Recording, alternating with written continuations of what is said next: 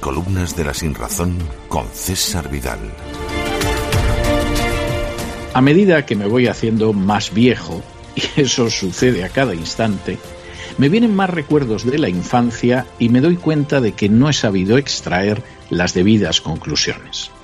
Por ejemplo, uno de los momentos más desagradables de mi primera infancia era cuando mi abuela materna me decía que dejara de hacer lo que tenía entre manos porque salíamos a dar un paseo. No recuerdo haberme aburrido en mi vida jamás, lo que quiere decir que cuando sonaba el tétrico anuncio de mi abuela, yo lo estaba pasando divinamente y no tenía el menor deseo de salir a la calle.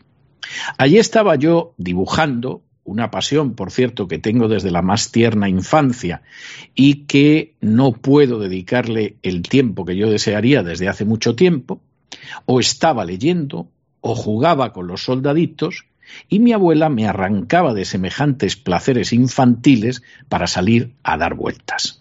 No piensen ustedes que así tomaba el sol, o paseaba por un parque, o me oxigenaba al aire libre. De entrada no había parques cerca y si acaso pisaba la acera o sorteaba los charcos porque acababa de llover. En realidad, quien lo pasaba bien era mi abuela. Se paraba a saludar a otras señoras, se contaban su vida, hablaban de sus hijas, presumían de los yernos, preguntaban la edad de los niños, como yo, y yo, mientras tanto, tenía que aguantar unas conversaciones aburridísimas que me importaban un pimiento. Personalmente estoy convencido. ¿Te está gustando este episodio?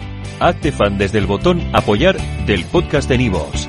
Elige tu aportación y podrás escuchar este y el resto de sus episodios extra. Además, ayudarás a su productor a seguir creando contenido con la misma pasión y dedicación.